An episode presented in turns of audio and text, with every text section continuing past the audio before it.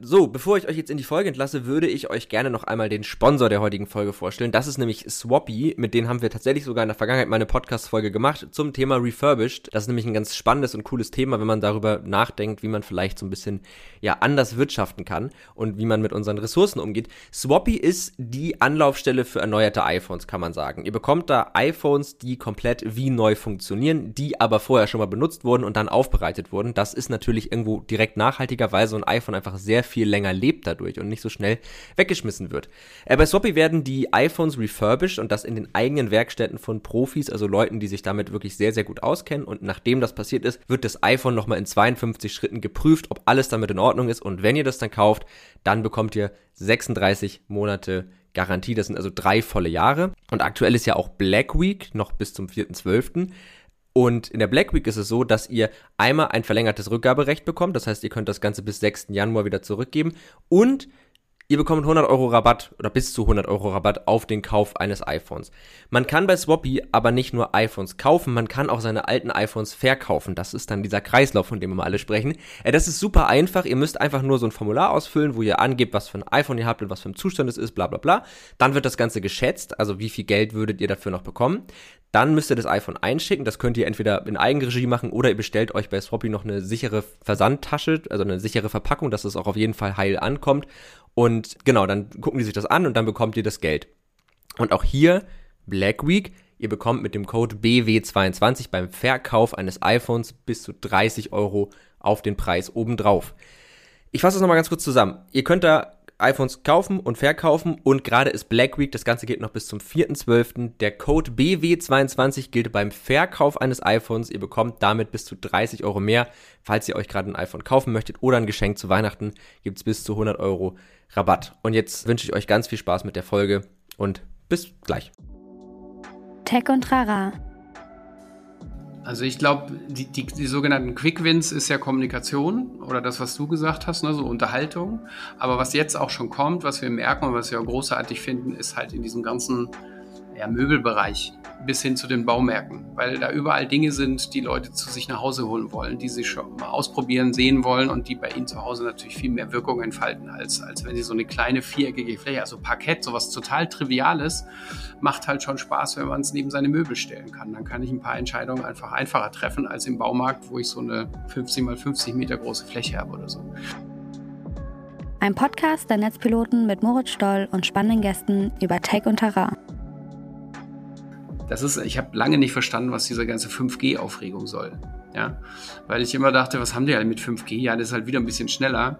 Aber in Wirklichkeit geht es ja da vor allem um Latenz. Und es gibt jetzt schon, ich meine, ich glaube, ich habe letztens auch von Google was gesehen, dass die dann mit Unreal 5, glaube ich, im äh, auf der Cloud rendern und dir wirklich nur noch die Sensoren übertragen hin zur Cloud und die Cloud schickt dir das Video, das perfekte Video. Das heißt, ab da spielt Rechenkapazität auf dem Smartphone eigentlich auch gar keine Rolle mehr.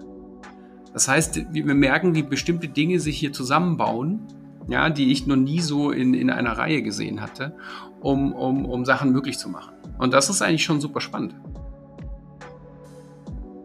Herzlich willkommen zu Tech und Trara. Mein Name ist Moritz Stoll. Ich bin der Moderator dieses Podcasts und in diesem Podcast unterhalten wir Netzpiloten uns ja einmal die Woche mit sehr unterschiedlichen ExpertInnen zu ganz, ganz vielen verschiedenen Themen und versuchen gemeinsam, also ich versuche gemeinsam mit euch in dieses, ähm, in dieses ExpertInnengebiet einzutauchen, das Fachgebiet zu verstehen, zu, zu verstehen, welche Themen beschäftigen die jeweilige Person, welche Fragen muss man sich in diesem Bereich stellen und natürlich auch, welche Rolle spielen Technologien für dieses Thema, aber halt auch für unser Leben, also Technologien aus dem jeweiligen Bereich. So, und diese Woche habe ich mich mit Markus Feigl unterhalten. Der ist Geschäftsführer Gesellschafter bei Synapses Interactive und ähm, hat mit Augmentify Me eine zugängliche Möglichkeit für ähm, AR, also mobile-basiertes AR, ähm, entwickelt oder die haben das gemacht und kennt sich eben dementsprechend mit Augmented Reality sehr, sehr gut aus und halt auch ganz viel mit den Use Cases von Augmented Reality.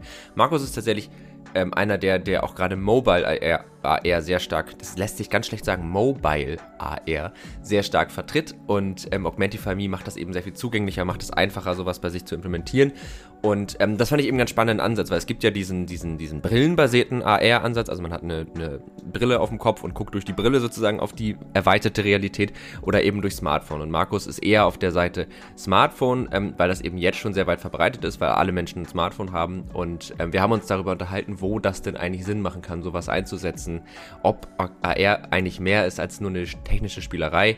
Ähm, das war super spannend, das war auch für mich total spannend, weil ich ähm, ja in dem Feld auch arbeite, also als äh, XR-Developer und äh, in dem Feld auch studiere. Äh, und genau, dementsprechend da auch, glaube ich, nochmal einen ganz, ganz guten Bezug zu habe. Und ja, die Folge war total cool. Markus ist ein sehr, sehr angenehmer Typ, äh, mit dem man sich wirklich gut unterhalten kann. Und ich wünsche euch jetzt ganz viel Spaß mit dieser Folge und entschuldige mich für dieses etwas wirre Intro. Ähm, ich finde das Wort AR ist ganz schwer in deutschen Sätzen zu sagen, weil es ganz, ganz komisch auszusprechen ist. Aber das soll eure Sorge nicht sein. Jetzt viel Spaß mit der Folge und bis gleich.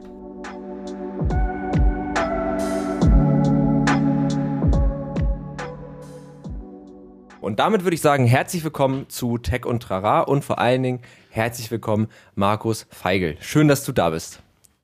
Moin. Moin, genau.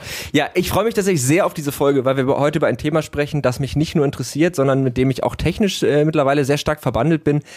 Ähm, und du ja auch. Und deswegen habe ich dich eingeladen, weil du dich da noch ein bisschen äh, mehr auskennst und vor allen Dingen, weil du eine ganz äh, spannende Sicht einfach auch so ein bisschen auf den Markt hast. Also du weißt einfach, was gerade so abgeht und was gerade Phase ist und wo das Ganze sich hinentwickeln wird. Und es geht um das Thema AR, also Augmented Reality. Ähm, um den HörerInnen so einen kurzen, ja, so einen kurzen Roundup zu geben, wie du mit zu diesem Thema stehst. Das wäre ganz cool, wenn du uns das einmal kurz erzählen könntest. Also, wie bist du zu dem Thema gekommen? Was begeistert dich daran? Und ähm, ja, das sind eigentlich so die beiden Fragen, die ich zum Start an dich habe. Okay, vielleicht hilft es ein bisschen, wenn man mich ähm, tatsächlich so ein bisschen kennenlernt, weil ich, ich habe eigentlich dieses ganze Computerzeitalter durchlebt. Also ich bin ja tatsächlich 64 geboren und ich habe sozusagen meine ersten Erfahrungen dann ähm, mit dem Apple II gemacht. Das ist also die erste Kiste, die Apple rausgebracht hat, die irgendwie funktioniert hat. Äh, mhm. Äh, und kein Bastlerding war. Und so ging das immer weiter. Ich habe also quasi das alles machen dürfen, bis hin eben zur Internet und Mobile und äh, mache das jetzt eben online-marketing technisch auch schon eine Weile und habe aber festgestellt, mit Mobile wird das Ganze halt immer mehr in so eine Richtung Datenecke und Performance getrieben. Und, mhm. und dann kam auf einmal über einen Kunden, eine Kundenanfrage, kam dieses Augmented Reality, was ich ja in, vor, vor sechs Jahren auch schon mal auf dem Panel hatte, aber da ging das nur in Apps und es ruckelte alles.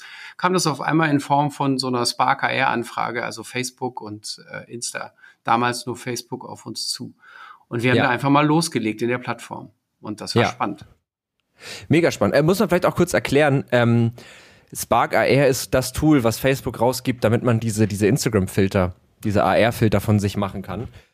Äh, genau, das äh, sollten wir nämlich vielleicht auch, auch, auch mitführen. Generell, ähm, vielleicht erklärst du uns einmal kurz, also ich weiß es tatsächlich, aber ich glaube, vielleicht wissen es nicht alle in der Tiefe. Jeder hat, glaube ich, so einen Begriff von Augmented Reality. Was ist das eigentlich? Irgendwie erweiterte Realität. Wie genau würden wir Augmented Reality eigentlich definieren? Und es gibt ja noch so ein paar andere Begriffe, Mixed Reality, Virtual Reality, Diminished Reality gibt es übrigens auch. Ähm, ja. Das heißt, vielleicht lass uns das einmal so ein bisschen auseinanderklabüstern. Was ist da was und was zeichnet jetzt speziell Augmented Reality in dem Kontext aus? Da hat ja jeder so sein eigenes Ding, ne? Also äh, erstmal mhm. Nomen ist Omen. Äh, Augmented Reality ist erweiterte Realität, aber man muss das natürlich einordnen. Und wenn wir zwei von sprechen, ist der Overlap, glaube ich, ganz groß, wo wir, glaube ich, wissen, über was wir sprechen. Aber oft wird virtuelle Realität, Mixed Reality, wird alles eigentlich zusammengeworfen. 360-Grad-Video. Das kommt mhm. alles eigentlich in einen Topf. Dann wird der kräftig rumgerührt und am Schluss heißt alles irgendwie AR, VR, je nachdem, was einem gerade einfällt. Ja. Ähm, wir halten das immer auseinander mit, mit einem sogenannten, äh, mit der Eintauchtiefe. Lass es mich mal ohne große Fremdwörter sagen. Also mit dem mhm. Immersion Circle. Stell mhm. dir vor, das ist eine Uhr. Ja, und die Uhr fängt bei 0 Uhr an und geht bis 12 Uhr. Und da geht's mhm. wirklich, je weiter du in dieser Uhrzeit bist, umso tiefer tauchst du eigentlich ein in eine virtuelle Realität. Mhm. Und ganz am Anfang an dieser Uhr, so gegen zwei Uhr, da steht zum Beispiel so ein 360-Grad-Video, was du auf dem Handy hast. Und wenn du dich drehst, dann siehst du tatsächlich, äh, ja, wie dieses Handy sich quasi, ja, wie du das so ein Gefühl hast, als würde das, dich das umgeben. Ja, das ist mhm. sozusagen eine ganz geringe Eintauchtiefe. Und dann kommt das, was wir machen mit der Firma, die wir gegründet haben und auch mit Synapses Interactive, mit dem ich normalerweise im Online-Marketing auch unterwegs bin. Da geht es um vier Uhr zum Beispiel geht es um AR mit Smartphones. Ja, Mhm. Du weißt ja, wo du bist. Und trotzdem kann es schon anfangen, dass es dich, dass du eintauchst in eine, eine Realität, wenn wir einen guten Job machen und wenn das, wenn der Mehrwert interessant ist. Ja. Dann sind wir so bei 7 Uhr, könnte ich mir vorstellen, da geht es um andere Dinge. Bei 7 Uhr geht es dann tatsächlich, du hast deine HoloLens auf, musst dich also nicht mehr kümmern, ein Handy zu halten und es mhm. wird alles eigentlich ziemlich automatisch gemacht. Bis aber auch ein Stück weit, bei der HoloLens zum Beispiel immer noch, verkabelt. Ja, mhm. das ist sozusagen die Mixed Reality, wo dann eben schon ein bisschen mehr einfach, das ist eigentlich auch noch klassisch Augmented Reality, weil du was erweiterst und du die Realität immer noch siehst. Aber trotzdem mhm. bist du noch ein Stück tiefer drin, wenn die einen guten Job machen, die die Experiences machen. Ja. Und dann kommen wir so langsam bei 11 Uhr, also fast schon auf der 12, da kommen wir dahin, wo die virtuelle Realität ist. Also da ja. ist dann bis ist, ist alles ausgesperrt, da ist auch Audioinhalt auf einmal noch auf dem Ohr und du weißt eigentlich gar nicht mehr, wo du bist. Das ist sozusagen ja. die, die Geschichte, wie wir die Sachen einordnen. Ja, das finde ich sehr schön. Also das Uhrenbeispiel ist, ist finde ich sehr gut. Es gibt ja auch dieses ähm, Kontinuum der äh, virtuelle Realität Kontinuum, glaube ich, heißt es. Ne? Das ist, hat ja auch so einen starke wissenschaftlichen Hintergrund, was ja im Grunde genau das auch beschreibt, was du gerade gesagt hast. Und ich finde dieses Uhrenbeispiel ganz, ganz gut. Ähm, und genau, also wie du gerade gesagt hast, es geht im Grunde ja darum, wie viele Sinne im Grunde virtuell angesprochen werden. Ne? Und ich finde das gerade bei Augmented, also bei Virtual Reality ist irgendwie ziemlich klar, weil du bist mit deinem Kopf und oft ja auch mit deinen Händen und teilweise auch mit deinen Füßen. Es gibt ja auch so Full-Body-Tracking-Geschichten. Bist du sehr, sehr tief drin. Also sehr, sehr viele Sinne werden virtuell angesprochen. Äh, und bei Augmented Reality ist, glaube ich, vielen immer gar nicht klar, wo da die Eintauchtiefe ist. Aber ich finde, ein ganz schönes Beispiel ist zum Beispiel die Möglichkeit, ähm, augmentiert Kleidung anzuprobieren. Weil wenn ich durch mein Handy auf meinen Fuß gucke und da ist ein Sneaker, der jetzt bald rauskommt, dann nehme ich das vielleicht total wahr, bewege meinen Fuß und der Sneaker bewegt sich mit und das ist eben auch eine Form von dieser Immersion, ja. Äh, kurze, kurze Fachfrage oder eine kurze Definition vielleicht noch reingeschrieben. Wenn wir von der HoloLens sprechen, dann meinen wir ein, man nennt das Head-Mounted Display, also eine Brille, die man trägt oder ein Display, das man trägt und da wird, werden eben Dinge rauf projiziert und das ist eben die HoloLens. genau. Genau, ja, das ist so genau, das ist so eine Spiegeltechnologie, ne? Ja. ja. Genau, und das ist halt eine Form ähm, von, von äh, Augmented Reality Darreichungsform. Ich glaube, die HoloLens kann man schon sagen, ist schon so die solideste aktuell. Im Augenblick noch, aber die sind ja alle am Arbeiten wie Teufel. Also das ja. merken wir halt auch, ähm, wobei man nicht immer klarkommt, äh, wie weit die wirklich schon sind. Ne? Also die Announcement mhm. für die für das Apple Display, wir warten eigentlich schon seit einem Jahr sehnlichst drauf, weil wir halt uns mhm. auch erhoffen, dass Apple das wie bei der Watch äh, auch hinkriegt, dass, ähm, dass das sehr convenient ist. Also ja. das ist ne, für die Benutzer, weil wir, wir, wir leben ja immer noch ein bisschen auch in der Marketingwelt und da geht es eigentlich immer um Convenience und äh, dass nichts eigentlich zwischen dem Mehrwert steht, keine Einstellungen machen und ähnliches, sondern dass das eigentlich relativ einfach passiert. Das ist übrigens ja. auch der Grund, warum wir wirklich ähm, das Smartphone so lieben als Augmented ja. Reality Gerät, weil das einfach weil skaliert. Das so, genau, es ist so super convenient, ne? Also es ist äh, sehr, sehr benutzbar. Aber das äh, dann vielleicht zur zweiten Frage. Wir haben jetzt so ein bisschen die Begriffe geklärt. Ähm, wir, wir haben jetzt, glaube ich, ähm, alle. Ein, eine ja. Sache hätte ich noch. Und zwar, ja, was ich glaube, ist tatsächlich, dass, ähm, dass wir jetzt noch viel über diese Eintauchtiefe reden, aber ich glaube, dass da, wo es um Brillen geht, die ich mir eh auf den Kopf setzen muss, dass das wahrscheinlich diese Trennung nicht mehr geben wird, sondern man wird außen äh, Kameras haben und man mhm. wird die Realität stufenlos ein- und ausblenden können. Also das ist mein Ding. Ne? Also ja. bei meiner Oculus ist es ja auch schon so, wenn ich, ja. wenn ich sozusagen den Guardian suche, dann zeigt er mir mein Wohnzimmer. Noch ein bisschen schwarz-weiß und für, für, für ich, ich, sag mal so ein bisschen gewellt, aber ja. ähm, das kriegen die auch noch besser hin. Und dann wird's halt richtig spannend, Total. weil dann kann ich je nach Anwendung als Anwender, aber auch als Hersteller von der Experience, kann ich entscheiden, was ich dem Nutzer eigentlich bieten will. Ja, das stimmt. Das ist, ein, das ist ein, eine gute Vorhersage. Ähm, Oculus übrigens, auch da, um da nochmal kurz einmal Groundwork zu machen, ist eine VR-Brille, also gedacht als VR-Brille. Das heißt wirklich zwei dicke Displays vor den Augen. Und das unterscheidet eben, also man unterscheidet da zwischen so See-Through, also optische See-Through-Brillen und ähm, Video-See-Through. Also das Smartphone zum Beispiel, da hat man halt ein Video, das wird auf dem Display da und auf dieses Video wird was drauf projiziert. Und bei der HoloLens wird es eben auf so eine ja auf so eine Oberfläche drauf projiziert, kann man sagen. Das heißt, man sieht doch wirklich durch das Brillenglas durch. Und übrigens gutes Beispiel äh, mit diesem mit diesem See-through bei der bei der Oculus Quest habe ich das nämlich auch, weil ich habe einen Hund und wenn ich die trage, muss ich immer ein bisschen aufpassen, dass ich nicht aus Versehen mal meinen Hund irgendwie trete. Und deswegen habe ich einfach irgendwann diese, du kannst das dauerhaft aktivieren, dass du auch, wenn du in deiner, in deinem, in deinem Home-Screen bist, praktisch, dass du das eben auch da anmachen kannst, damit ich halt im Zweifel sehe, wenn da ein kleines Tier längs läuft. Hilft auch für okay. Möbelstücke. Oh ja. das stimmt, ja. Da, ich habe auch, ich habe vorgestern erst mit voller Wucht gegen eine Glastür gehauen, weil ich nicht gemerkt habe, dass da, weil ich den Guardian, also diesen Spielbereich, immer wenn ich so entwickle oder so, dann mache ich den einfach immer sehr groß, weil ich keinen Bock habe, immer diese, diese Gitterfenster zu sehen, die einen warnen, dass man den gerade verlässt und dann habe ich voll Bong dagegen gedotzt. Ähm, jetzt die Frage, warum genau AR? Also warum hast du dich jetzt, warum habt ihr euch mit auch mit diesem Thema Augmentify Me, das kannst du gerne auch nochmal erklären, ähm, warum habt ihr euch jetzt gerade auf das Thema geschaut? Warum nicht VR?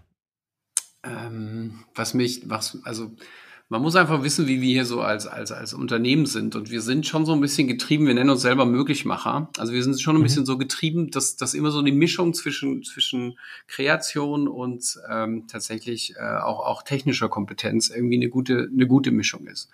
Mhm. Und ich fand, dass das Smartphone war, finde ich, finde ich super spannend, weil wir halt die Möglichkeit haben, viele Leute zu erreichen. Ja, also mhm. das war für, für, mich der Treiber du konntest sofort loslegen. Also wenn du so ein mhm. VR-Setup machst, dann musst du dich in die ganz unterschiedlichen Programmierwelten ähm, tatsächlich reinbringen.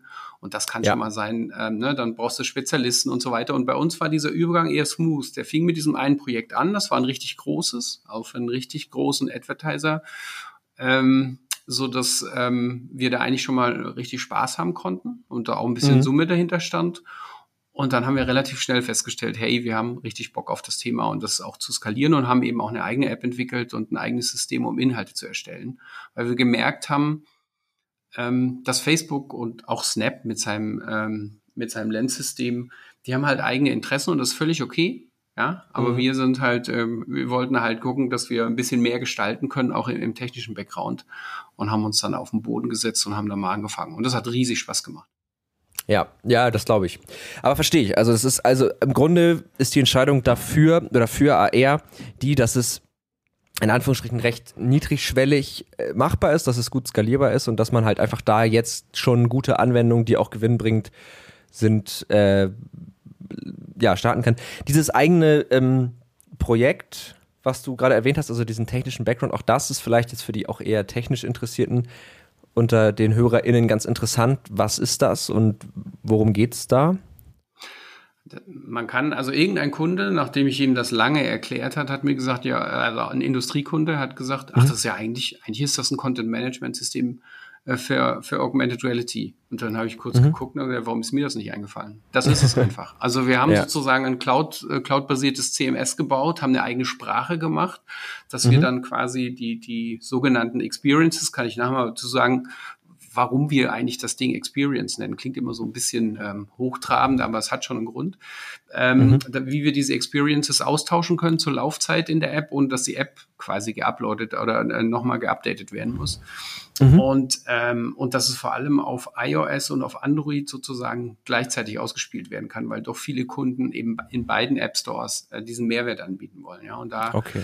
ja, haben wir uns richtig reingehängt und, und, und dieses Ding entwickelt, weil ja, weil wir eigentlich denken, dass, dass das irgendwann normaler Content sein wird. Es wird Rich Content sein, aber es ist halt ein Inhalt, ein besonderer Inhalt. Mhm. Aber das wird irgendwann mal einen Tacken normaler als jetzt, hoffe ich.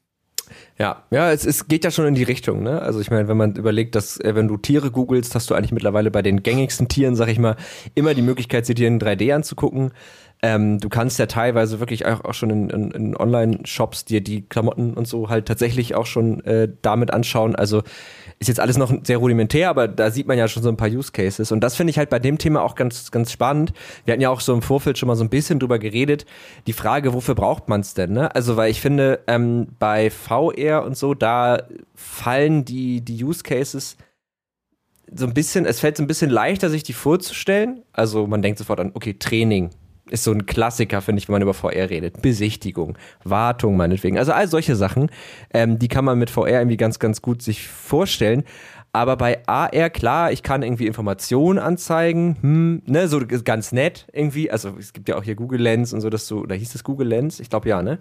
Dass du dir so das Gebäude scannen kannst und dann hast du ein paar historische Daten und so oder so Übersetzungen. Aber ähm, gerade auch wenn du jetzt sagst, so Industrie und so, also gibt es wirklich schon so, so Use Cases, die nicht nur unter dem Aspekt sind, dass irgendwelche Innovationsabteilungen in Firmen sagen, ah, wir wollen das mal machen, damit wir den Zug nicht verpassen, sondern wir brauchen das effektiv jetzt tatsächlich und es bringt uns richtig was?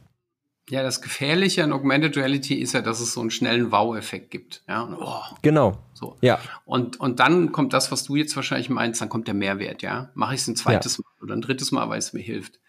Und ja. da ist tatsächlich noch so, äh, angefangen hat das jetzt auf dem Smartphone halt tatsächlich auch mit eben der, der, der Facebook-Insta-Geschichte oder mit Snap-Lenses äh, im Spaßbereich. Ja. ja. Und ähm, da, wo wir jetzt aber sind, wir arbeiten zum Beispiel für, für Vulkan in Brasilien, dass wir Manuals machen.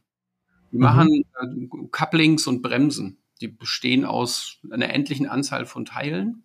Und mhm. das Spannende für die ist zum Beispiel, dass ähm, wir Explosionszeichnungen machen können, so dass die tatsächlich bis zur letzten Schraube, bevor ich das Ding aufschraube, was unter Umständen gar nicht so toll ist, weil mir alles entgegenfällt, kann ich mir angucken, was mich da erwartet und ich kann eben auch schon anders drum, ich kann drum rumlaufen. Ja, also das mhm. heißt, äh, da, da brauche ich eben, und, und das ist aber zum Beispiel, ich war da tatsächlich auf irgendwelchen Mining-Conferences in Südafrika, virtuell leider nur, mhm. und äh, in Australien. Äh, und, und da geht's halt drum, wenn da so ein, so ein Arbeiter vor Ort ist, der zieht sich nicht so ein, so ein Head-Mounted Display auf oder eine VR-Brille. Das ist fürs Training gut, ja, sondern mhm. der muss schnell kurz mal eine Hilfe haben. Und dafür taugt ein Tablet oder ein Smartphone, also ein Custom-Device, verdammt gut. Ja, Okay, das heißt, im Grunde ist es die Möglichkeit, ja, also Manuals zu machen, Erklärungen zu geben, Schrittanleitung zu machen.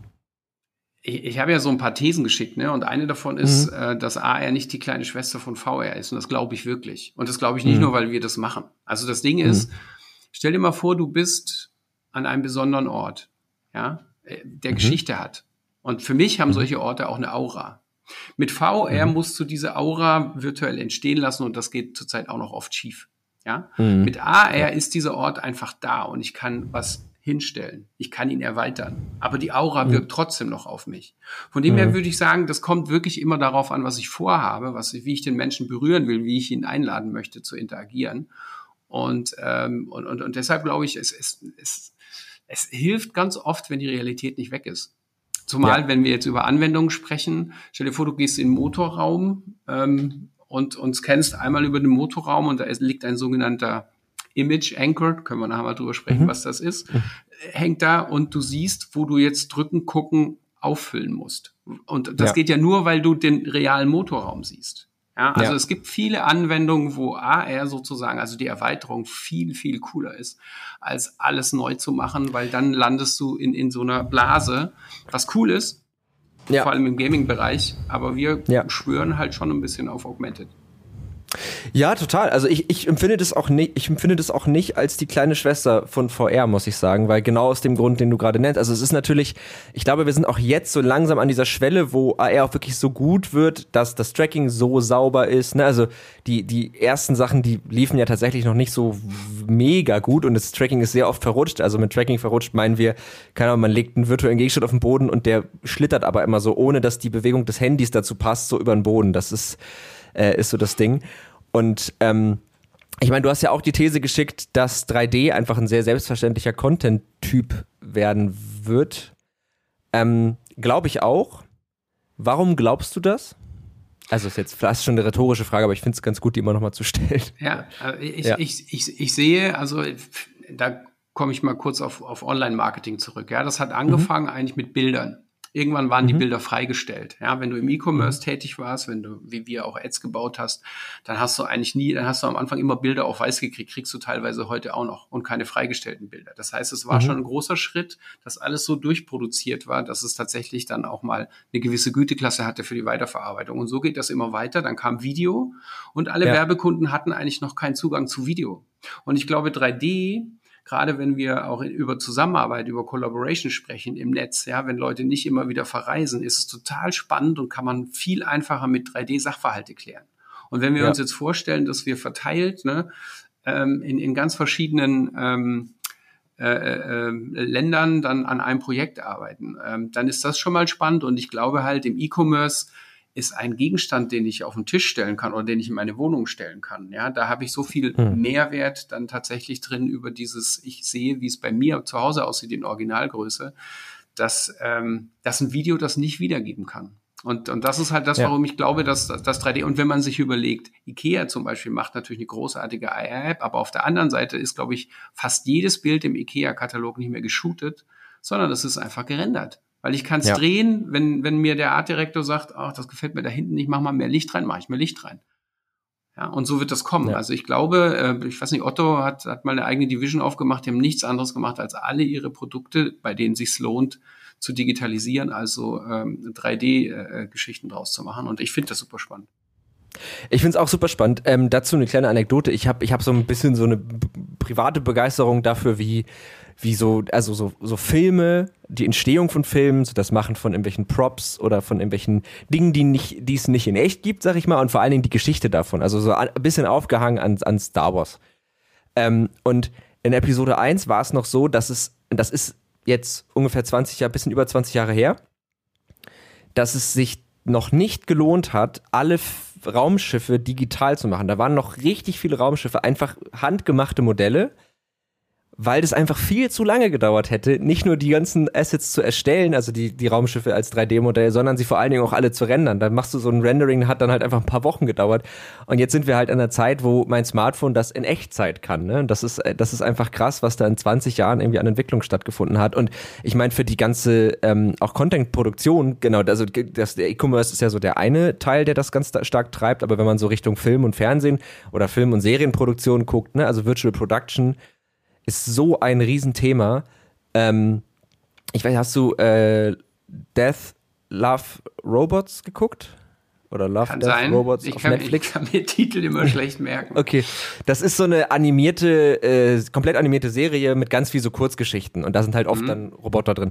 So, und die ist komplett animiert und die sieht wirklich sehr, sehr gut aus und da sind einfach viele dieser, dieser Kurzgeschichten, dieser Kurz-Minifilme da, sind tatsächlich einfach in der Unreal Engine 5 entstanden. Komplett in Echtzeit. Also da wurde nicht erst was gebastelt und dann über Wochen gerendert, sondern das war einfach echtzeitfähig und das ist schon sehr beeindruckend.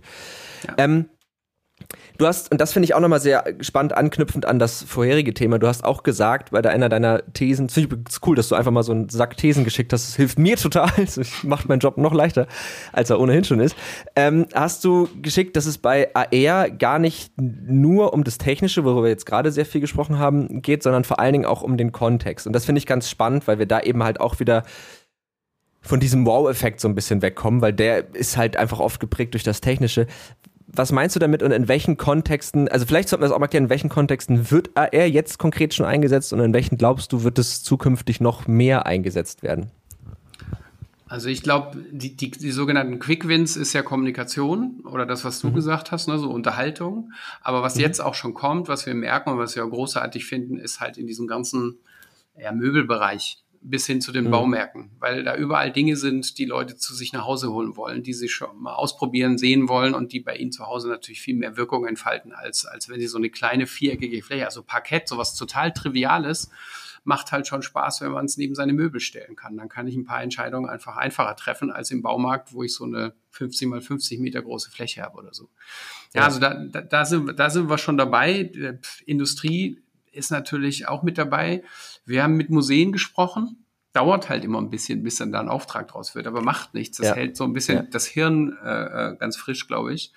Ähm, ja. Wir haben mit Museen gesprochen, ja, die, ja, die haben mir erklärt, sie haben auch einen Bildungsauftrag mit Schulen. Und Schulen haben mhm. alle iPads.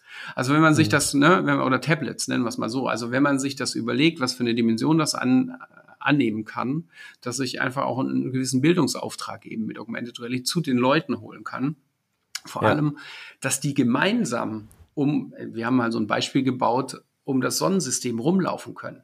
Ja, und, und jeder, mhm. jeder sieht da irgendwie was und kann, kann aber noch miteinander reden, weil er nicht weggeschossen ist, sondern weil er mhm. halt nur auf sein Handy guckt und wenn neben ihm irgendwas erklärt oder sagt, dann guckt er auf dessen Handy. Das heißt, diese Immersion, die nicht so stark ist, hat auch einen riesen Vorteil, nämlich ich habe noch Kommunikation, wenn ich will. Ja. Und das ist ja einer der größten Kritikpunkte von, ich sag mal, sehr konservativen Leuten auch an, an Virtual Reality. Das ist natürlich, das kannst du ja sehr gut in so ein dystopisches Szenario überführen, ne? So siehe so Ready Player One oder so. Alle leben nur noch in der VR. Das finde ich immer so ein bisschen sehr überzogen, aber natürlich auch gut, sich solche Gedanken mal zu machen. Und stimmt, den Aspekt hast du bei AR nicht, weil du immer noch diese, diese echte äh, Geschichte hast. Wobei ich mich auch noch an den einen oder anderen Spaziergang äh, mit Pokémon Go erinnere also ich meine, Pokémon Go ist jetzt auch kein super gutes Beispiel, ne? Aber ähm, wo ich schon auch gemerkt habe, ich habe viel ausgeblendet von dem, was in meiner Umwelt wirklich passiert. Also ich glaube, da ist auch eine große Frage des Designs, wie man das so designt, dass es eben dann nicht doch eigentlich alles einnimmt. Ja, aber das ist ja diese Immersion und da meinte ich ja vorhin, das liegt an dem Mehrwert, das liegt an dem, wie es dich einsaugt. Also manchmal, ja. ne, also ich weiß nicht, du, du hast ja bestimmt, wenn du, wenn du, wenn du eine, eine, eine Oculus hast, eine VR-Brille, hast du bestimmt schon mal super hot gespielt. Was ja. kein anstößiger Titel ist, aber was halt ja. so eine total Low-Poly-Umgebung ist. Und dieses, es hat ja. mich kaum ein Spiel so berührt. Ganz, ganz toll gemachte Spiele mit Unreal haben mich nicht so berührt wie dieses, wie dieses Low-Poly-Spiel, einfach weil ich die Zeit steuern konnte. Das heißt, es kommt immer noch auf die Story an und nicht nur um, auf die Brillanz und die Bildpunkte. Das finde ich halt auch ganz tröstlich eigentlich, dass, dass da noch Platz ist ja, für neue Sachen. Ja, voll. Und ich, ich finde halt, genau, also wie du schon sagst, ich finde natürlich die, die Vorstellung, dass du gemeinsam an Dingen arbeiten kannst, die, ähm, die halt in, in der Realität nicht da sind und das im selben Raum tun kannst. Ähm, genau, aber also das finde ich halt eine ganz coole Vorstellung. Und du hast eben halt die Möglichkeit, diese, also dadurch, dass es ja alles virtuelle Objekte sind, kannst du die natürlich auch auf der ganzen Welt in allen anderen möglichen Darreichungsformen ähm, bringen. Was uns so ein bisschen zum Thema Anchor, glaube ich, bringt, was, glaube ich, auch so ein ganz wichtiger Aspekt ist und auch eine ganz wichtige Technologie, die das auch nochmal auf ein neues Level heben kann, so, ne? Ja, Cloud Anchor eben, ne? Also das, was du mit ja. Pokémon gesagt hast, das ist ja location-based und wenn du so willst, eben auch eine Art von Verankerung an Locations.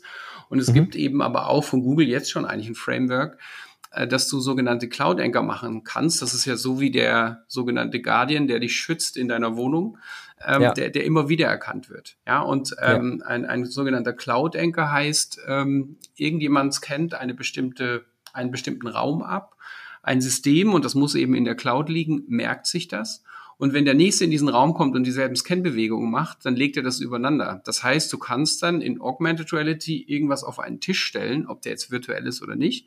Und der nächste, der reinkommt, findet es dort wieder vor. Ja. So. Genau. Das sind, sind ja Sachen, wo Zusammenarbeit noch spannender wird, weil, weil, weil es wirklich dann auch mit Metaphern spielt, die wir auch aus dem richtigen Leben kennen. Und ich glaube, das ist auch, wenn es, wenn es um Metaverse geht zum Beispiel, ist eine ganz wichtige Sache, warum AR und VR da ähm, auch immer ganz, ganz vorne stehen. Wobei ich glaube, äh, sie sind eher so ein Zugang, als dass sie, dass sie Metaverse sind, ja. Aber sie sind halt mhm. ein Interface, ein sehr gutes Interface, weil, weil, weil sie uns abholen bei etwas, wenn wir es gut machen, bei etwas, was wir kennen, nämlich Raum für die Orientierung. Ja, äh, absolut. Und ich glaube auch diese, diese, diese, ich kenne so das Spatial Anchor, ich glaube, das ist der Name, den Microsoft dem Ganzen gegeben hat, ist ja im Grunde dasselbe. Also genau ja. dieselbe Technologie. Ähm, das ist auch ganz cool, weil das einfach auch ein Verknüpfungspunkt ja ist, ähm, eben dann auch über AR, VR, verschiedene AR-Geräte hinweg. Ne? Und äh, das finde ich einfach eine ganz spannende Technologie und das ist halt was, das gab es, glaube ich, einfach noch bis vor ein paar Jahren in der Form nicht so zugänglich und es ist wahnsinnig einfach auch zu implementieren, also es ist noch nicht mal schwer. So. Ähm, und das ist schon ziemlich cool. Wo du gerade Interface gesagt hast, äh, ihr seid ja ziemlich auf dem Smartphone so. Würdest du denn sagen, dass das das beste Interface ist, um mit 3D-Objekten äh, zu interagieren? Nein. Nein. Also gut. es ist das Einfachste und das, was am besten skaliert. Also ich glaube, mhm. wenn ich, wenn ich zum Beispiel arbeiten müsste mit Augmented Reality, bräuchte ich zwei freie Hände. Ja, oder mhm. zwei Hände, mit denen ich noch Dinge anstoßen kann, im wahrsten Sinne des Wortes. Und dann würde ich mir auch, auch so eine, ein Head-Display äh, äh, schnappen. Das, ja. das Smartphone ist nur für viele Sachen schon hinreichend genug. Ja, äh, und für viele Sachen vielleicht auch die, die beste Lösung, wo ich noch eine andere Hand brauche und wo ich keine Kabel gebrauchen kann, die, die mir im Weg ja. sind ähm, und so weiter und so weiter. Und das Smartphone ja. und das ist, ich habe lange nicht verstanden, was diese ganze 5G-Aufregung soll. Ja? ja. Weil ich immer dachte, was haben die halt mit 5G? Ja, das ist halt wieder ein bisschen schneller. Aber in Wirklichkeit geht es ja da vor allem um Latenz. Und es gibt jetzt schon, ja. ich meine, ich glaube, ich habe letztens auch von Google was gesehen, dass die dann mit Unreal 5, glaube ich, im auf der Cloud rendern und dir wirklich nur noch die Sensoren übertragen hin zur Cloud und die Cloud schickt dir das Video, das perfekte Video. Das heißt, ab da spielt Rechenkapazität auf dem Smartphone eigentlich auch gar keine Rolle mehr. Ja. Das heißt, wir merken, wie bestimmte Dinge sich hier zusammenbauen, ja, die ich noch nie so in, in einer Reihe gesehen hatte, um, ja. um, um Sachen möglich zu machen. Und das ist eigentlich schon super spannend. Ja, voll. Ich glaube, man muss auch bei diesen ganzen Themen auch so genau ein bisschen von dieser Denke wegkommen. Ich habe mein Gerät und mein Gerät rechnet das alles. Ne? Also mein, ich meine, das Cloud Gaming und so war ja auch so ein Versuch in die Richtung. Das ist ja auch so mehr oder weniger erfolgreich, würde ich jetzt mal sagen. Aber Äh, genau, und diese, diese Rechengeschwindigkeit, äh, diese Übertragungsgeschwindigkeit von 5G, die spielt da auch total rein. Und ich meine, die ist ja auch, gerade wenn wir dann auch, also wenn wir über AR reden und VR, dann hast du ja auch schon den Begriff Metaverse genannt, wo ja immer keiner so genau weiß, was das jetzt eigentlich ist und so. Ist, glaube ich, auch viel Modewort drin. Aber es geht ja irgendwie um so eine dezentrale, vernetzte Struktur, wo eigentlich digitale Daten und vor allen Dingen halt eben auch der Zugang über 3D für alle möglich ist. Und dann sind wir auch schnell bei IoT-Geschichten, ne? Also wo wir sagen, wir, wir haben halt unser virtuelles Objekt und dieses virtuelle Objekt besteht aber nicht nur in sich, also wenn wir jetzt mal das Beispiel mit dem Sonnensystem nehmen, sondern wir haben halt irgendwo Teleskope und Rechenzentren, die eigentlich immer genau wissen, wo welcher Planet sich gerade befindet und welchen Zustand er hat. Und diese Daten, das ist jetzt echt ein schlechtes Beispiel für IoT, so, aber egal, ich ziehe es jetzt durch. Und diese Daten kann ich halt mit meinem, ja, im Grunde mit meinem digitalen Zwilling verknüpfen und habe dann sogar ein Sonnensystem, das einfach genau das widerspiegelt, was das echte Sonnensystem gerade macht. Und das, das geht ja auch für Maschinen. eine Sache, die wir, die wir tatsächlich für die Industrie machen. Ja, also ja. Ähm, das Coole an der Industrie, und das hatte ich ähm, lange nicht auf dem Schirm, das kam eigentlich über Augmented Reality erstmal in meinen Kopf. Das Coole in der Industrie ist, über CAD haben die erstmal schon mal einen guten Einstieg in das Thema 3D. Ja, du mhm. musst nicht jeden immer nach einem 3D-Modell fragen, weil jeder, der Maschinenbau macht, hat das in 3D quasi fertig gemacht. Mhm. Ist das schon mal ein Check. So. Und das nächste ist, die Macher haben jetzt alle auch noch überall Sensoren verbaut. Ja, nicht mhm. nur zum Steuern, sondern vor allem auch zu sehen. So. Und jetzt haben die Guten, oder was heißt die Guten, die, die komplexere Anwendungen haben, haben sich eben einen digitalen Zwilling gebaut, um einfach mhm. dieses Modell, was ja ein digitaler Zwilling ist, gegen die Realität laufen zu lassen, um Interferenzen festzustellen. Also feststellen, dass die Bremse eigentlich anders reagiert, als sie im Modell reagiert. Mhm. So, und jetzt kommen wir mit Augmented Reality und sagen, und daraus machen wir übrigens einen visuellen Zwilling. Und jetzt mhm. stell dir mal einen Service- oder Maintenance-Fall vor, wo du so einen visuellen Zwilling von einem Gerät, was irgendwo ganz oben im Kran verbaut ist, das siehst du auf deinem Tisch und der Maintenance, also der, der, der, der quasi Inspektor, der äh, dich berät, sieht das genauso und er sieht genau, wie die Bremsen angezogen haben. Er sieht genau, ob der Elektromotor sich dreht und in welcher Frequenz. Und da wird's halt super spannend, weil wir diese Realität überall hinportieren können, wo jemand eben mhm. ähm, ja die App oder die äh, ähm, die Experience äh, quasi sich abrufen kann. Ja. Das ist für uns gerade, ähm, machen wir auch mit dem Brasilianer, das ist ein unfassbar spannender Case, weil es so spannend ist zu sehen, wie sich Dinge an- und ausschalten, ja, und du, ja. Und, und, und du das alles haben kannst. Und wenn du jetzt wieder an 5G denkst, mit dieser Schnelligkeit und der fehlenden Latenz, dann wird, da, dann, dann wird das total spannend. Das ist, ja, das kannst du halt mit Augmented Reality, das könntest du auch mit virtueller Realität machen.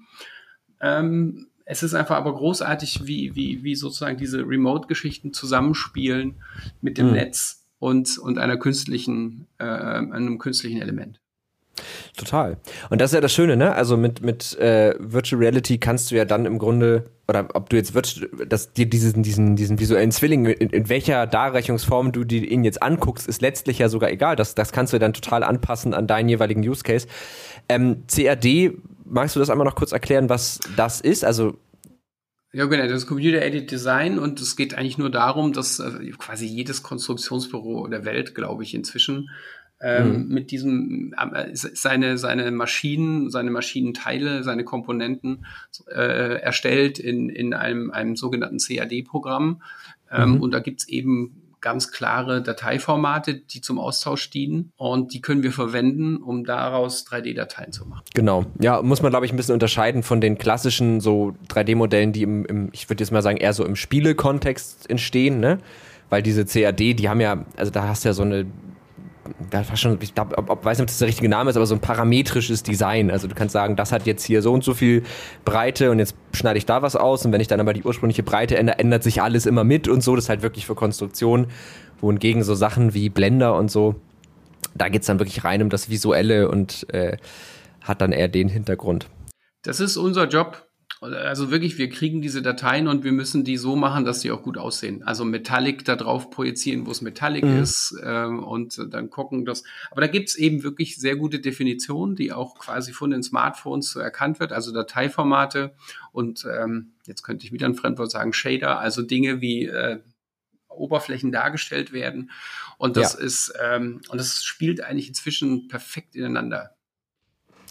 Ja, total. Also es gibt da ja auch diverse Konverter. Aber macht ihr das händisch? Also baut ihr die CAD-Dateien händisch um und packt ihr händisch nein. die richtigen Shader drauf oder alles automatisieren? Also man spricht beim 3D-Arbeiten und das muss sich auch lernen. immer von der Pipeline, ist eigentlich ein cooles Wort. Das heißt, mhm. Dinge passieren hintereinander. Mhm. Und für jede Anforderung, wie zum Beispiel CAD äh, mit vielen Rundungen, Konvertieren und so weiter, gibt es verschiedene Programme und Programmschritte, die wir dann hintereinander anwenden. Das dauert eine mhm. Weile, bis man die optimal rausgefunden hat, auch die Einstellung optimal rausgefunden hat. Aber dann kann man das immer wieder reproduzieren. Und so gibt es eben okay. auch eine Pipeline für CAD-Daten zu, zu okay. äh, Handy äh, AR ähm, Experiences verarbeiten. Nutzt du denn schon irgendeine AR-App so in deinem Alltag, also du für dich jetzt als Privatperson, ich meine, jetzt waren wir ja viel so Industriebeispiele gehabt, aber das wäre auch mal irgendwie interessant zu wissen. Also wo ist es denn vielleicht für jedermann irgendwann spannend? Also äh, das, das komme ich ein bisschen frevelhaft, aber eine AR-Anwendung nutzt jeder von uns und das ist das Navigationssystem von seinem Auto. Ja, also das ist sozusagen auch für mich Augmented Reality, weil es kennt die Location und baut da für dich dann sozusagen eine andere Sicht darauf aus, aber mit viel Abstand. Ja, das nutze ich. Ich nutze ja. Google ähm, tatsächlich ganz gerne in diesem in diesem AR-Modus, ähm, mhm. den du einschalten kannst bei bei Städten, wo äh, Street View funktioniert, weil es wirklich viel viel mhm. viel genauer ist als tatsächlich diese diese normale ähm, ähm, ähm, auf Geodaten basierte Geschichte, weil da musste erst schon mal zehn Meter gelaufen sein, dass Google weiß, was deine Richtung ist. Und das mhm. ist dann schon über die Straße und dann gehst du nachher auch wieder zurück. Also das ja. ist so was, was ich, was ich mache, äh, was ich nutze, ist tatsächlich die IKEA-App oder, oder Möbel-Apps mhm. insgesamt, die, mhm. die, die mir helfen. Und weil ich sehr happy bin, nutze ich unsere eigene App. Äh, wenn wir zum Beispiel selber bei uns umbauen in der Firma oder zu Hause, dann bauen wir das erstmal in, in 3D und mhm. packen das in Augmented Reality, damit wir es verschieben können und auch einen ersten Eindruck gewinnen. Das hilft echt total. Ja, das glaube ich. Ja, cool. Finde ich nämlich ganz spannend, mal die Frage, äh, ob, ob, das, ob du das halt auch schon benutzt. Weil ich habe gerade überlegt, ich benutze tatsächlich nicht wirklich viel. Also manchmal, letztens musste ich so ein physisches Modell von einem Pinguin anmalen und dann habe ich Pinguin gegoogelt und dann habe ich gedacht, ach so, warte mal, kann ich mir auch in 3D angucken? Dann kann ich den Pinguin einfach drehen und drumherum schauen. Oder es gibt so eine Seite, die heißt Sketchfab. Mhm. Ähm, da hast du halt 1000 3D-Modelle äh, drauf und die nutze ich manchmal so als Referenz, aber einfach nur. Ich meine, das ist jetzt nicht AR, aber das ist immerhin, komme ich da mit 3D-Daten irgendwie zusammen. Aber sonst, ja, benutze ich das tatsächlich in meinem Alltag noch gar nicht so viel. Ich bin aber komischerweise auch ein Mensch, ich weiß nicht, wie das bei dir ist, der dazu neigt, neue Technologien erst aus der Macherperspektive und dann irgendwann aus der An also aus der Anwenderperspektive bin ich sehr konservativ und aus der Macherperspektive bin ich sehr viel experimentierfreudiger ähm, habe ich manchmal, jetzt zum Beispiel bei VR, ähm, mhm. ähm, bin ich halt mit meiner Oculus voll ähm, in, in diesen VR-Sport äh, eingestiegen. Also weil ich einfach cool. merke, wie, wie cool das ist, einfach so zu trainieren. Ja. Ähm, man muss mir ja immer einen Mehrwert geben, warum ich morgens in der Wohnung irgendwie noch so, sowas mache und das funktioniert da eigentlich ganz gut. Okay, krass, ja. Ne? Also ich, ich, ich, ich probiere gerne alles aus, aber so wie du sagst, am Ende des Tages, und das unterscheiden wir uns dann halt gar nicht von normalen Menschen, die da ähm, jetzt uns vielleicht, ähm, ja, die, die diesen Bezug nicht haben, das selber zu, äh, Dinge zu produzieren in dem Bereich. Am Ende des Tages ist es der Mehrwert, der, der nachher steuert, ob wir das cool finden oder nicht. Ja, ja. Genau, und ich glaube, der ist ja schon in vielen Punkten da, aber er versteckt sich halt auch noch hinter vielen Hürden. Ne? Das ist, glaube ich, so das größte Problem. Und das hattest du ja auch gesagt, dass da einfach noch Potenzial ist, den auszuschöpfen. Aber Na, denk mal, ja. denk mal an den QR-Code. Und für mich ist der QR-Code eigentlich gar kein so schlechtes Beispiel. Beispiel. Vor Corona war das ein totales, ah, kommt der QR-Code, ist der tot? Mhm. Und irgendwann war er einfach nützlich, ja, weil du, mhm. du musstest ja dich selber ausweisen, du musstest jede Speisekarte damit scannen. Und dann hat keiner mehr gefragt, irgendwie, wo ist denn mein QR-Code-Reader, weil er sich das vorher schon überlegt hat, damit er durch den Tag kommt. Ja. Und äh, der QR-Code ist für mich deshalb auch ein gutes Beispiel, weil für mich Augmented Reality zum Teil, wenn es verbreiteter wäre und die Leute das äh, schon machen würden, übernimmt es diese Funktion des Missing Links. Wir haben da draußen eine Welt voller Daten, die wir nicht sehen können. Ja, und wir haben, ja. Wir haben eine Realität, in der wir leben. Das zusammenzubringen ist für mich zum Beispiel ein totaler Trigger oder ein Treiber, weil ich das so spannend finde. Ja, dass du, mhm. dass du all diese, diese Daten, die wir wissen, wir können ja gar nicht mehr mit denen umgehen. Wir können uns auch nicht intuitiv sozusagen mit denen auseinandersetzen, weil die teilweise mhm. so komplex sind. Da so eine Art Dashboard-Funktion im Leben reinzubringen, weil ich Dinge scannen mhm. kann, mit Augmented Reality und dann draufmappen. Also in der Industrie passiert das schon. Da werden sogenannte mhm. Heatmaps auf Motoren gelegt, wo man genau sieht, diese Achse ist eigentlich schon rot. Da werden wir irgendwas mhm. machen müssen. Wahrscheinlich müssen wir die austauschen. Und, ne? und, und das hat geholfen, dass zum Beispiel Maschinen mehr an ihre Belastungsgrenze kommen, weil Leute ein anderes Gefühl, tatsächlich eine Intuition haben, dass dieser Motor noch laufen kann. Die mhm. haben also 15 Prozent früher den in die Wartung geschickt, als es sein müsste, weil sie die Daten nicht richtig interpretieren wollten. Und man hat mhm. ihnen ein besseres, intuitiveres Gefühl gegeben, indem man eine Heatmap draufgelegt hat und gesagt, alles grün oder vielleicht orange, aber nichts ist rot. Machen wir weiter. Ja, ich meine, ist auch nicht ganz ungefährlich, ne, weil du dich in dem Moment, wo du die, also das Intuitive also jetzt nicht in dem konkreten Fall, aber ich meine, so in, als allgemeine Entwicklung kann man das zumindest auch insofern kritisch betrachten, dass du ja sagst, du verlagerst diese Intuition auf irgendein Algorithmus, der sie dir gibt. Also du, du siehst nur noch die Heatmap, du siehst eben nicht mehr. Das ist also das Pendant zu, ich beschäftige mich mit der Studie nicht, ich lese eigentlich nur noch das, was die Zeitung drüber schreibt, so. Jetzt ein bisschen spitz gesagt, aber ne, so vom, vom, vom Ding her. Ähm, aber ja, total. Also das ist, glaube ich, auch, stimmt, das ist ein, ein wichtiger Punkt, dass natürlich also die Datenmenge so wahnsinnig komplex ist, dass wir sie eigentlich anders nicht mehr unbedingt handeln können. Und visuelle Datenaufbereitung ist ja auch unabhängig von AR schon ein super Tool und klar, das gibt natürlich die Möglichkeit, das vor allen Dingen halt auch in Echtzeit und ständig und überall machen zu können. Ne? Ja. Und ich glaube halt gerade in, in der Industrie, also wir haben mal im, im Bundesverband bei so einer AR-Session haben wir halt mal gesehen, da hat jemand präsentiert, dass du auf so einen Kessel gehst, der hatte sozusagen mhm. einen sogenannten Bildmarker und mhm. dann hast du die Füllstände gesehen und die Temperatur kodiert in, in Farbwerten, ja, mhm. der, der Flüssigkeit da drin. Und natürlich kannst du das auch als Zahlen irgendwie auf deinem Display haben. Aber es ist schon ein mhm. kleiner Unterschied, ne? wie, wie, wie du Dinge darstellst. Und das ist halt das, Klar. was ich mit Intuition, äh, Intuition meine. Das ist ja. einfach schneller verständlich und wir spüren es auch einen Tacken mehr. Ja, okay, verstehe ich. Dann würde ich sagen, ich, also ich, das spiegelt jetzt gerade gar nicht meine konkrete Meinung wider, aber ich finde es ganz gut, diesen Part auch immer noch mal einmal mit einzubinden, weil wenn man gerade, wenn man über so technische Innovationen spricht, die potenziell einen Mehrwert haben könnten, der ist aber noch nicht so in seiner Fülle da und vor allen Dingen muss er sich noch entfalten. Und dann ist auch immer die Frage, wo liegt dieser Mehrwert? Weil wir haben jetzt viel über die Industrie gesprochen und über E-Commerce und über all solche Dinge. Und es gibt ja immer noch diesen gesellschaftlichen Mehrwert. Also wo nützt uns das als Menschen für ein besseres Leben, für ein vielleicht auch bei gewissen Problemstellungen, die wir so in der Welt gerade haben. Ich finde, dass nicht alles das erfüllen muss, aber es ist, finde ich, eine Frage, die man sich auch bei solchen Dingen immer stellen sollte. Vielleicht kommt man da auf coole Sachen. Hast du da Ideen, Beispiele, wo wir sagen, tatsächlich kann uns das in solchen Belangen irgendwie helfen? Also sei das im sozialen Bereich, im Nachhaltigkeitsbereich oder sonst irgendwie.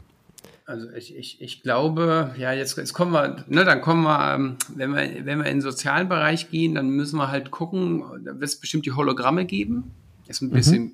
komisch und funktioniert vielleicht in VR auch besser. Wir müssen über Variables reden, die ja nichts anderes als Augmentions sind auf einer anderen Ebene, also die uns mhm. berühren im wahrsten Sinne des Wortes und Dinge tun können. Ähm, ich glaube, man kann mit, mit, mit Augmented Reality kann man Zusammenhänge schaffen also anders aufklären, nicht nur in. Bildung, mhm. sondern eben auch, auch, auch in Politik mit allen Gefahren, dass ich dann natürlich auch Interpretation übernehme, wie du es vorhin schon erzählt hast, also mhm. Interpretationsschichten, je, je stärker ich mich darauf einlasse, je schlauer der andere den, den, Job macht, umso mehr muss ich natürlich überprüfen, stimmt das noch, was ich da sehe ja. und so weiter. Ja. Aber in dem Bereich sehe ich das tatsächlich, also gerade wenn ich jetzt, klingt immer so blöd, aber wenn ich, wenn, wenn ich an einer, einer Geschichtsstätte bin und ich, ich, ich kann einfach spielerisch mich noch tiefer in dieses, in dieses Gefühl reingeben, dann kann ich natürlich auch mehr Verständnis erzeugen für bestimmte Themen, Klar. als ich das ja. ohne das erreicht hätte. Ja, also ja. ich glaube, da gibt es eine Menge Sachen, die, die setzen aber alle voraus, dass Menschen sich auch mit einer gewissen Neugierde und mit einem gewissen Spaß und einer gewissen Gewohnheit in dieser, mhm. in dieser Welt bewegen können. Ja. Ich hatte meine eine Uroma von meinem Patenkind, die fand Rechner total blöd. Aber mhm. als sie das iPad, das erste, was ich mitgebracht habe, gesehen hat, da ist sie total ausgeflippt. Ja, krass. Also ja. Sie, sie, sie, hat einfach, weil sie das mit dem Finger steuern konnte, und das meine mhm. ich halt, es muss intuitiv gehen und dann überwinden wir auch ganz viele Schranken. Also der Mehrwert muss stimmen und es darf keinen Abstand geben durch mhm. zu komplizierte Bedienung. Und dann kann eine Menge reißen. Ja, total. Zum Beispiel, äh, wo du, also ich finde diesen, diesen Aspekt mit Geschichte total gut, weil du, wie du schon sagst, du kannst ja auch ganz anders vielleicht Empathie erzeugen. Also gerade wenn man an Orte geht, wo vielleicht auch nicht so schöne Dinge passiert sind, denen man das aber nicht mehr unbedingt ansieht. Wie sah das hier vor 100 Jahren aus? Ne, also da war ja. mal alles zerbombt, so solche Geschichten kann man sich vielleicht angucken. Dann, ich kenne das zum Beispiel auch, wenn ich in, in, ich war irgendwie letztes Jahr war ich in Wien und bin dann in die Nationalbibliothek gegangen und fand es eigentlich ganz spannend, so der, der Kaiser, wie hieß der, der die gebaut hat, woher kam der und so. Aber es ist halt wahnsinnig müßig, sich über diese einzelnen Texttafeln da diese Informationen irgendwie reinzuziehen. Weil dann musst du immer so danach suchen, was will ich jetzt eigentlich wissen und was interessiert mich nicht. Und es stimmt, die Medizin ist natürlich auch ein ganz, ganz äh, großer Faktor. Also sich teilweise ja auch einfach, du kannst ja einfach Anleitung, also, ne, wie klemme ich nochmal die Arterie ab? So, ich hoffe, dass ein Chirurg das weiß, aber so, ne, bei sehr komplizierten Eingriffen oder es können sich Leute dazuschalten oder was auch immer. Also ich glaube, da ist auch viel denkbar. Ja, stimmt, genau. Und halt. Also du könntest, so, du könntest zum Beispiel auch ein schlagendes Herz, was aus einem MRT kommt, könntest du sozusagen für Studenten oder auch für Ärzte sichtbar machen in, in seiner ganzen Komplexität. Ja. Und ja vielleicht, wenn du sagst, was, was kann gesellschaftlich AR vielleicht erreichen? Ähm, ich glaube, gerade wenn wir das mit E-Commerce betrachten, dass es durchaus auch einen Nachhaltigkeitsaspekt gibt. Stimmt. Und zwar einfach deshalb, weil, weil Leute weniger, wenn sie es wirklich anprobiert haben, weniger zurücksenden werden. Mhm, das stimmt. Und da wird ja auch die Technik, habe ich letztens erst ein Paper drüber gelesen, über so Cloth Simulation, die halt in Echtzeit dann nicht nur das drauf, sondern wirklich, wo der, der Stoff sich halt versucht, so physikalisch korrekt zu verhalten, wie es nur irgendwie geht. Ähm, und je besser sowas wird, das stimmt. Das ist schon Das ist eine spannend. Königsklasse, aber auch bei Möbeln zum Beispiel. Also ein Case, den wir machen, äh, da geht es um Lampen. Und mhm. diese Lampen sind nicht, nicht besonders billig, die sind speziell, also die heißen Tierleuchten und sind halt so mhm. in, in, so einer Goldoptik. Und ähm, wenn, wenn, wenn die verpackt sind, das muss ja aufwendig passieren, aber wenn die der Kunde wieder einpacken soll, geht meistens was schief. So. Mhm. Und deshalb haben die uns engagiert und haben gesagt, verdammt, also die machen eh schon viel mit 3D und die haben uns aber ganz klar gesagt, Mensch, wir wollen irgendeinen Weg, dass wir nichts mehr auf die Reise schicken, was da eine relativ geringe Chance hat, tatsächlich nicht zurückgeschickt zu werden. Mhm. Und das funktioniert. Cool. Ja, stimmt, ja, so Lichtsimulation und so, ne? Gerade bei Lampen macht das ja voll Sinn, weil da ist ja. Ja, und allein schon die Größe. Ne, wenn ja. ich mir die ins Regal stelle und dann habe hab ich mir die in irgendwelchen äh, Bildern und Videos angeguckt und dann steht die bei mir im Regal und ich denke, nee, die ist eigentlich viel zu mickrig. So, mhm. also packe ich sie ein, schicke sie zurück. Und, und das sind so Punkte, ähm, wo ich glaube, da, da, können wir schon ein bisschen ähm, Postversand sparen. Ja. Wo du das gerade sagst, ist mir doch eine RR-App eingefallen, die ich ab und zu benutze. Und zwar gibt es doch dieses, ich glaube, es von Apple, dieses Maßband, wo du so ja, genau. Punkte im Raum setzen kannst und sagen kannst, das finde ich super praktisch und es ist erstaunlich, wirklich erstaunlich, wie unglaublich akkurat das ist. Also ja. es ist ja wirklich, ich habe es mal nachgemessen mit einem Zollstock, es war exakt gleich. Also das, äh, ja, wo schon Größe und Dimension abschätzen, das ist schon, ja, also ich könnte mich da jetzt noch in diverse technische Details verlieren und so. Ähm, aber ich glaube, damit äh, hängen wir ein bisschen viele Leute ab und es ist, glaube ich, auch in dem Podcast gar nicht so super interessant. Äh, aber ich finde auf jeden Fall, was dieser Podcast gemacht hat, ist, glaube er hat uns allen so ein bisschen die Grundvokabeln nochmal dargelegt. Das ist, finde ich, sehr gut. Wir haben über die verschiedenen Darreichungsformen von AR gesprochen, also mobile oder eher so brillenbasiert. Auch das finde ich äh, gut, ähm, da einfach auch so eine Einschätzung mal zu bekommen, warum dieses Thema Mobile AR eigentlich so wichtig ist und was das irgendwie bringen kann. Wir haben uns über Use Cases unterhalten, wir haben uns darüber unterhalten, was es bringen kann, was es auch irgendwie braucht, wo noch die Hürden liegen, welche Industrien davon oder welche Branchen davon profitieren.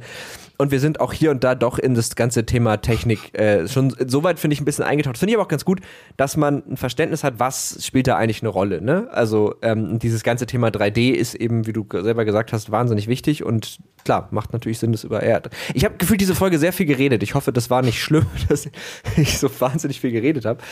Ähm, aber werden später auf der Tonspur sehen, ob es sich, ob, ob ich die 50% Maximum, die ich mir auferlegt habe, eingehalten habe.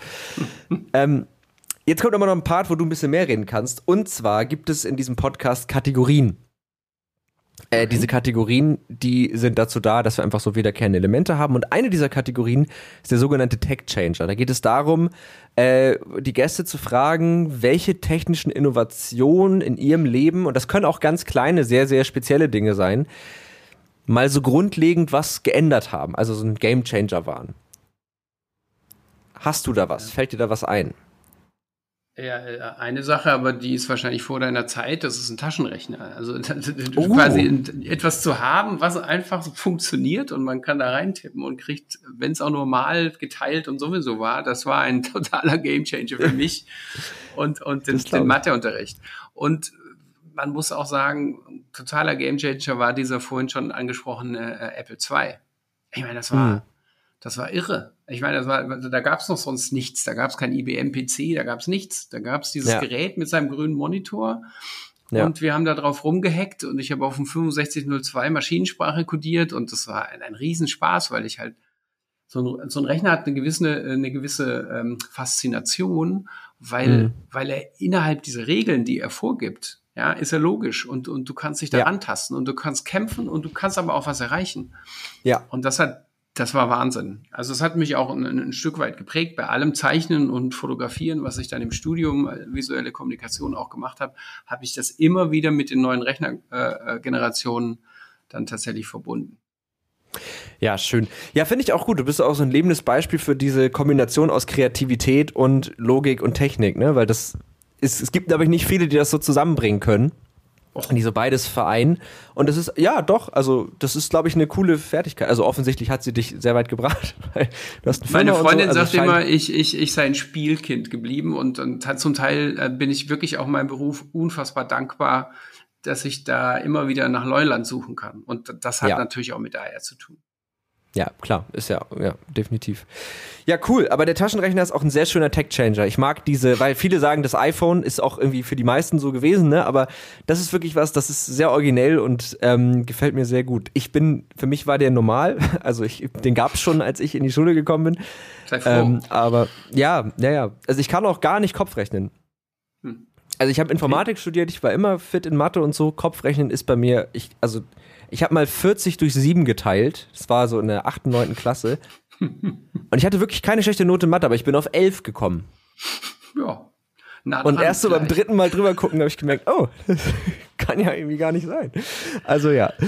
Ähm, kommen wir zur zweiten Kategorie, äh, die zielt darauf ab, dass wir hier sehr unterschiedliche Gäste haben, mit sehr unterschiedlichen Begeisterungen. Und ähm, es geht darum, nach einer Empfehlung zu fragen, ganz stumpf. Also was hat dich begeistert? Was ist deine Empfehlung der Woche an unsere HörerInnen? Und das kann jetzt wirklich alles sein. Das kann auch was Privates sein, was dich einfach im Privaten total begeistert hat, wo du sagst, das sollte man sich unbedingt angucken. Ähm, gibt es da irgendwas? Das ist jetzt aber eine spannende Frage. Gibt es irgendwas, was mich Frage. jetzt so begeistert hat? Also was, was nicht? Also ich würde mir auf jeden Fall mal so ein Sportding in VR angucken Hast du da ein Beispiel für ein konkretes? Ja, das heißt, glaube ich, Mil heißt das. Das ist äh, für die Oculus. Und ähm, okay. das hat mich schon so ein bisschen gecatcht, weil es mich dazu bringt, dass ich wirklich noch 20, 30 Minuten lang irgendwas mache und Spaß dabei habe, obwohl ich danach cool. nicht mehr gut in Shape bin. Also mit Muskelkater und allen Effekten. Das hat ja, okay. mich tatsächlich auch gewundert, ja, warum, ähm, warum, warum das so, warum mich das so äh, gecatcht hat. Da habe ich wieder mal gemerkt, dass VR schon ganz gut funktioniert. Mhm. Aber äh, hast du das nicht, dass die, ähm, die Linsen vor den Augen bei körperlicher Aktivität beschlagen? Also ich habe das ganz doll, das Problem. Ja, habe ich auch. Aber das okay. kenne ich dann und das hält mich nicht vom Training ab. Also okay. das ist irgendwie, ja. ne? Also das ist, weiß ich nicht. Also perfekt ist nix. Und natürlich, dass ja. du so ein Headset mit dir rumschleppst die ganze Zeit, während du Sport machst, ist auch nicht gerade. Hätte ich mir auch nicht ausgesucht. Mache ich aber, also weil es ja, einfach okay. geht. Ja, coole Empfehlung auf jeden Fall. Ähm, werde ich äh, in die Shownotes packen oder werden wir in die Shownotes packen? Natürlich genauso wie alle anderen heute genannten äh, verlinkbaren Dinge. Ich glaube, meine Empfehlung der Woche ist ähm, ein YouTube-Kanal. Ich habe ja kurz das Thema, ähm, also zwei YouTube-Kanäle, damit wir so ein bisschen alles abdecken. Das, der eine ist Adam Savage testet. Kennst du Adam Savage? Ich meine, ja. Der war mal bei den Mythbusters. Mhm. Auf D-Max. Genau. Ja, genau. Das ist so ein Typ, der baut halt wahnsinnig viel. Und der kommt eigentlich von ILM und das war eben Industrial Light Magic. Das waren die, die halt diese Effekte damals für die Star Wars-Filme gemacht haben und so. Und der macht halt dann so Modelle von Sachen. Sowas finde ich einfach mega cool. Das macht total Spaß, weil der auch immer ganz viel erklärt und es ist irgendwie toll, da mal so reinzugucken. Ähm, und der andere Kanal, der geht dann eher in Richtung 3D. Corridor Digital, sagt dir der was? Nope. Aber ich ist kann mir das vorstellen. Aber sag mal. Das ist ein äh, YouTube-Kanal von ähm, Leuten, die sich halt mit Computergrafik auskennen. Die haben früher, die haben so angefangen mit so Kurzfilmen und sowas und die machen aber auch mittlerweile Challenges und so. Und da geht es eigentlich, es dreht sich halt alles um CGI. Und es ist super spannend. Also es ist echt cool. Halt auch so ein bisschen, du kennst die Charaktere auch und so. Also so eine Mischung aus so Unterhaltung und halt eben CGI. Hast du dir das darunter vorgestellt? Ja, äh, tatsächlich habe ich mir vorgestellt, noch ein bisschen mit mehr, mit mehr Tech-Geschichten. Äh, also ich zum mhm. Beispiel mag ja, äh, was ist das, glaube ich, ein Online-Medium Mixed. Habe ich mhm. kennengelernt jetzt im Urlaub, weil ich es mit Steady freigeschaltet habe für mich. Mhm. Ähm, und es ist für mich irgendwie ganz cool, weil die halt viele Studien zusammensammeln zu all mhm. diesen, zu all diesen Aspekten von, von virtueller Realität und KI. Also das ist so, so im Augenblick, ne, teste ich auch ein bisschen ähm, der Name ich dir nicht sagen kann, äh, äh, gerade äh, äh, KI-Plattformen, wo mhm. du bildgebende Verfahren, also wo du mit, mit, mit Search mhm. Äh, äh, Strings Bilder zusammenschrauben mhm. kannst auf Basis von KI. Das ist unfassbar spannend und leider schon sehr gut. Ja. geht wirklich eine Menge ab. Ich kann es dir vielleicht nachher zuschicken, wenn ich. DALI vielleicht? Ja, DALI 2 und, und genau. Aber es gibt auch ein anderes, das ist irgendwie mit sowieso. Ja, mit Journey. Genau. Ja. Ja. Und, und, und das ist schon, schon krass. Das ist echt gruselig, ja. Da habe ich aber letztens, ähm, dann empfehle ich auch noch was, muss ich aber raussuchen, von dem Typen, ach, wie hieß er denn? Jetzt, wir haben, wir haben ein Namensproblem, glaube ich, ne? Ja, so äh, immer noch. Blender Guru heißt der auf YouTube. Mhm. Der, das ist, der hat das Tutorial, wenn du mit Blender anfangen möchtest, den Donut. Ich weiß nicht, ob du den mal. Ja, den kenne ich, den Streuseldonut. Ja. Genau, der Streuseldonut. Muss bei uns jeder machen, irgendwie, wenn er, wenn er, wenn er getestet wird, irgendwie. Also Auszubildende vor allem. Ja, genau, der Blender. Ja, okay, dann kennst du ihn ja sehr gut sogar. Und der hält auch ab und zu Talks und der hat halt auch einen Talk darüber gehalten, warum AI, äh, AI, AI, ähm, und solche bildgebenden Verfahren eben Künstler nicht ersetzen werden, weil er halt äh, meinte, du brauchst halt immer noch diese Interaktion, du brauchst halt immer noch die Menschen, die dem ganzen Kontext geben und so. Fand ich irgendwie ganz spannend. Ähm, so, ich habe hab eins, das kenne ich aber schon länger, was mhm. ich. Es gibt ein Interview mit, ähm, wie heißt denn der, der Kollege, mit, mit Aldous Huxley. Mhm, von ja. 1953 Bayerische Rundfunk kann man bei, ich glaube 53 war es. Da erzählt er über seinen Soma, ja, über diese Droge. Und es mhm. gibt einen Bereich von Augmented Reality, den haben wir noch gar nicht so, so richtig, oder auch virtuelle Realität, den haben wir gar nicht noch richtig besprochen, nämlich es beeinflusst uns, im Guten wie im mhm. Schlechten. Mhm. Ja, und ähm, es gibt zum Beispiel von Berkeley 2005 gibt es irgendwie, glaube ich, Snow, Iceman, Snowman, ich weiß nicht, eine ganz einfache Applikation, die hat man gemacht, weil Kinder, wenn die Brandwunden hatten, ähm, musste man denen wie Erwachsenen die Brandwunden auch haben, wenn man den Verband wechselt und das musste jeden Tag passieren. Mhm. Dann haben die denen ähm, beim Verbandswechsel immer ziemlich starke Beruhigungsmittel geben müssen, weil das mhm. unfassbar weh tut. Mhm. Und die haben es geschafft, mit einem relativ einfachen VR-Spiel diese, diese Kinder sozusagen, ich glaube, nur noch ein Drittel der Medikamente zu geben, beim mhm. selben Gefühl, äh, was die, was sie bei der Behandlung haben. Ja, mhm. einfach weil die in einer eiskalten Umgebung wir würden heute lachen, wenn wir das sehen, also ich sehe es mhm. ja nur im Video, äh, quasi sich fokussieren mussten auf Schneemänner, die sie abschießen. Mhm. Und das zeigt mir, wie, wie stark eigentlich, und, und, und das ist eine medizinische Anwendung von VR, ist auch tatsächlich ähm, Narkose begleitende Maßnahme. Krass. Ähm, wie, wie, wie stark uns das äh, ähm, fesseln kann auch. Ich war mhm. mal auf, ich weiß nicht, ob du das Tor kennst, das Tech Open Air in Berlin. Mhm. War ich mal vor fünf Jahren und da war ein Mensch, dem glaube ich das auch, ein Engländer, der sagte, pass auf, gib mir die Playlist von deinem Handy und ich bringe deinen Puls um 20 Punkte nach unten oder nach oben, indem mhm. ich dich zwei Stunden biometrisch untersuche. Und das glaube ich auch, dass er das geschafft hätte. Das Krass. heißt, genauso wie uns Musik an sich ohne irgendwie mhm. VR und AR beeinflussen kann, kann es uns natürlich mit Immersion, ne, können wir glücklich oder unglücklicher werden. Mhm. Und das ist natürlich, das ne, wenn wir jetzt alle über Social Media und andere Sachen nachdenken, das ist natürlich auch eine, ein, ein, ein Aspekt, ein segensreicher oder auch krasser Aspekt, wenn wir jetzt einfach drüber nachdenken, was das mit uns machen wird, wenn es dann Metaverse gibt, ja. in das wir abtauchen. Ja, ja, stimmt. Auch so, auch so, ähm, ja, also genau, das, der Stichwort Droge ist natürlich auch, also so virtuelle Drogen habe ich letztens, habe ich auch einen Weiß-Artikel drüber gelesen ähm, dass das auch tatsächlich ein Thema sein kann, stimmt. Und ich meine, kennst du hier, ist ja auch ein ganz, mittlerweile eigentlich kennt das fast jeder, dieses Richie's Plank Experience. wo du dieses Brett Ach so, hast, ja, und ja, du gehst ja, da drauf. Ja, genau. Das, da, zumindest wenn man den Namen nicht kennt, das hat man auf jeden Fall schon mal gehört. Das ist ja auch so ein klassisches Beispiel dafür, dass die Leute dann ja wirklich extrem Panik kriegen und einfach Höhenangstgefühle bekommen, obwohl ihnen ja eigentlich bewusst ist, dass sie da gerade nicht sind.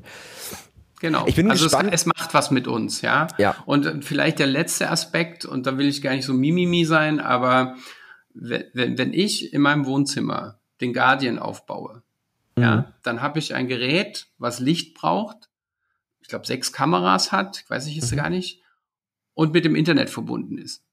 Und dem zeige ich ganz langsam mein Wohnzimmer. Mhm. So.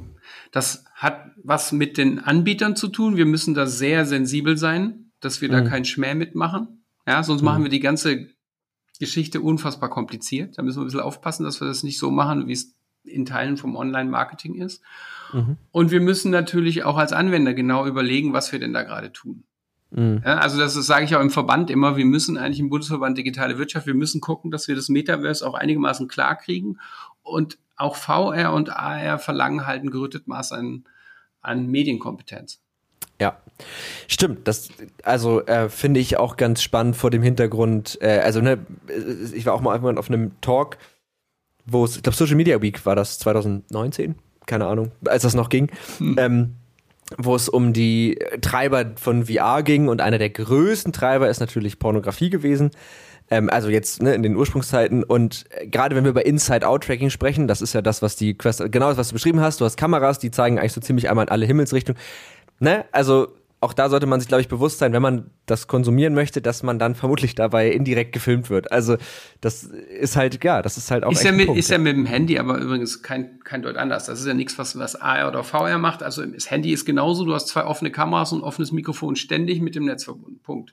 Also das ist ja nichts Ja. Neues und ich finde, da kommt halt noch so eine Komponente durch dieses Eintauchen, dass man das völlig vergisst dazu. Ja. Und das soll ja auch nicht das sein, was von unserem Talk hier bleibt, weil in Wirklichkeit Nee, ist das halt eine nee, super spannende Möglichkeit. Äh, Ist mir nur gerade noch aufgefallen, ne? Also neue Geschichten, wir müssen die gestalten. Neue Medien, Ja. wir müssen die gestalten und das hat eben auch mit, mit, mit solchen Dingen zu tun, dass, dass wir mündige Nutzer werden. Ja, definitiv. Genau, also ich glaube auch, man muss sich dessen einfach bewusst sein, ne? Ja, sehr schön, Markus. Das war wirklich ein sehr toller Podcast. Ich hoffe, ich habe nicht zu viel geredet. Irgendwie hatte ich kurzzeitig ein bisschen Nein. Angst, aber du schüttelst nicht. Okay, sehr gut. Ähm, hat mir richtig viel Spaß gemacht. Ich finde, es ist einfach ein richtig cooles Thema und äh, gerne wieder. Ja, Und dann sind wir, glaube ich, aber jetzt auch bei einer Stunde. Das ist perfekt. Äh, und ich hoffe, dass auch ihr da draußen natürlich Spaß hattet. Und erstmal vielen Dank, dass du da warst. Das möchte ich einmal kurz äh, vorweg sagen. Wirklich, es war sehr, sehr schön. ja, fand ich auch.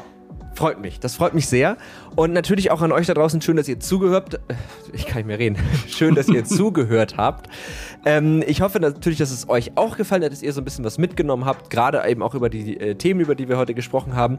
Wenn ihr da noch Fragen habt, wenn ihr noch irgendwie, ähm, ja, Anregungen, Kritik habt, dann schreibt uns jederzeit an techundtrara.netzpiloten.de oder ihr findet uns auf Twitter unter tech und trara oder sonst eigentlich auch auf allen gängigen Kanälen äh, die man so im Social Media Bereich findet, unter Netzpiloten. Ansonsten, glaube ich, erreicht ihr Markus auch auf LinkedIn, nehme ich mal an. Markus Feigl. Jo, Sehr gut. Und äh, mir könnt ihr sonst auch einfach auf LinkedIn schreiben oder auf Twitter, äh, mo-dulu. Hast du noch einen Twitter-Account, den du noch droppen möchtest? es gibt Marfire, aber der ist witzigerweise, Twitter hat mich nie so geflasht. Also ich Okay. bin, Ja. Nee, kann ich auch verstehen. Ich äh, bin da auch immer so mit einem Fu ein Kriegsfuß, ein, einer findet es ganz gut, der andere Fuß.